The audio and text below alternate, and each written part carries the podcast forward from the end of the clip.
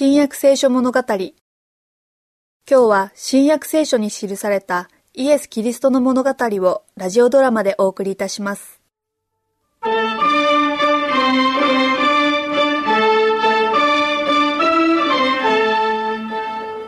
アンナ様義理の親父殿今年の杉越の祭りはにぎわいますぞ。エルサレムの通りはもう興奮した人々であふれておりますわ。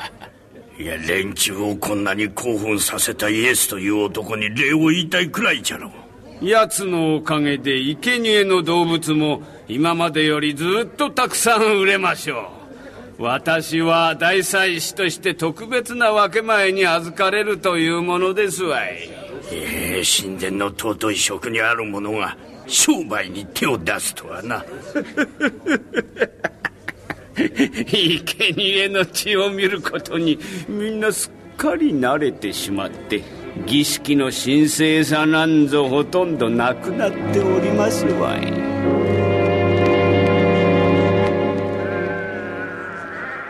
銀貨2枚だって？去年は1枚だったのに。値段が変わったのさ。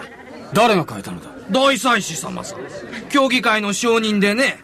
しかし市場では銀貨1枚で子羊1頭買えるんだ。何の権利があってここでは2枚も取るんだ。文句なら頭に言ってくれ。子羊を買うのか買わんのか。どうなんだね。いや。その商人の頭を探して聞いてみるよ。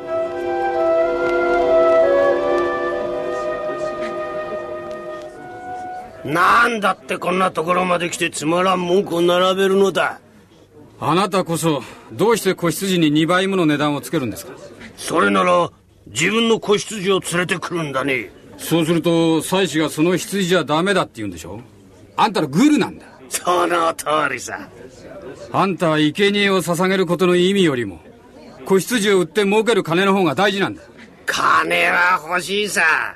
どうやって儲けようと大して違いはないよ。よく聞きなさいよ。サムエル記にこう書いてある主はその御言葉に聞き従うことを喜ばれるように犯罪や犠牲を喜ばれるであろうか。見よ。従うことは犠牲に勝り聞くことはお羊の死亡に勝る。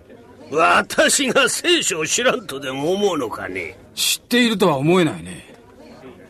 それからまた預言者イザヤが神殿の儀式について述べた内容は知ってるだろう。ところが年月が経つうちにいろいろ変わってとうとう真理がわからなくなってしまった。イザヤはこう言ってるのだ。主は言われる。あなた方が捧げる多くの犠牲は私に何の益があるか。私はお羊の反罪にあいている。私はお牛の血を喜ばない。あなた方は私にまみえようとしてくるが悪を行うことをやめ善を行うことを習い虐げる者を戒め家父の訴えを弁護せよ。ふん。なるほど。だが子羊を生贄にするのはやはり定めだからね。そうすれば去年の悪事が2倍にしてあがなえるんだ。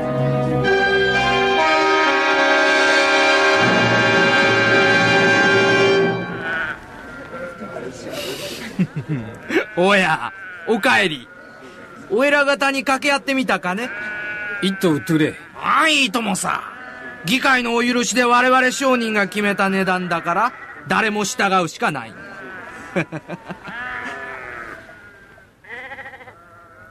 どうしたんだ？今庭に入ってきた男をみんな怖そうに見ている。イエス様とお弟子たちだ。しかしみんなどうして恐れてるんだ？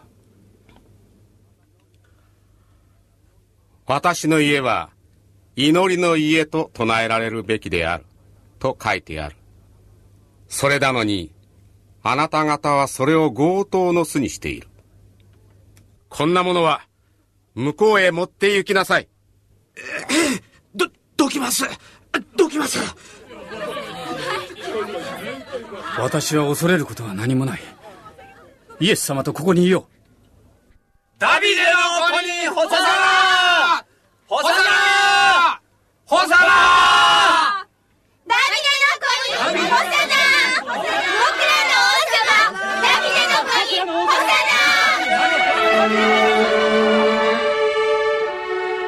った一人の男に神殿も民衆も思うようにされてしまう。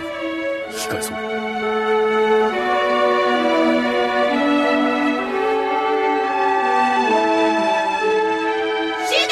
によって来たる者に祝福あれ僕らの王様ダビデの子にホサイスラエルの民よ。神の家は今子供らの足と喜びのどよめきに汚されておるぞダビデの子にホサナ我らの王にホサ先生あの子たちが何を言ってるのかお聞きですか？そうだ聞いている。あなた方は幼子血のみ子たちの口に賛美を備えられたとあるのを読んだことがないのか？我らの王見よ面白くもない。しかし彼は賢くて民衆の扱い方を知っているな。おお可愛い子が彼の胸で眠っておるわまるで神殿の守り神のように振る舞いおって王様気取りで嫌がる。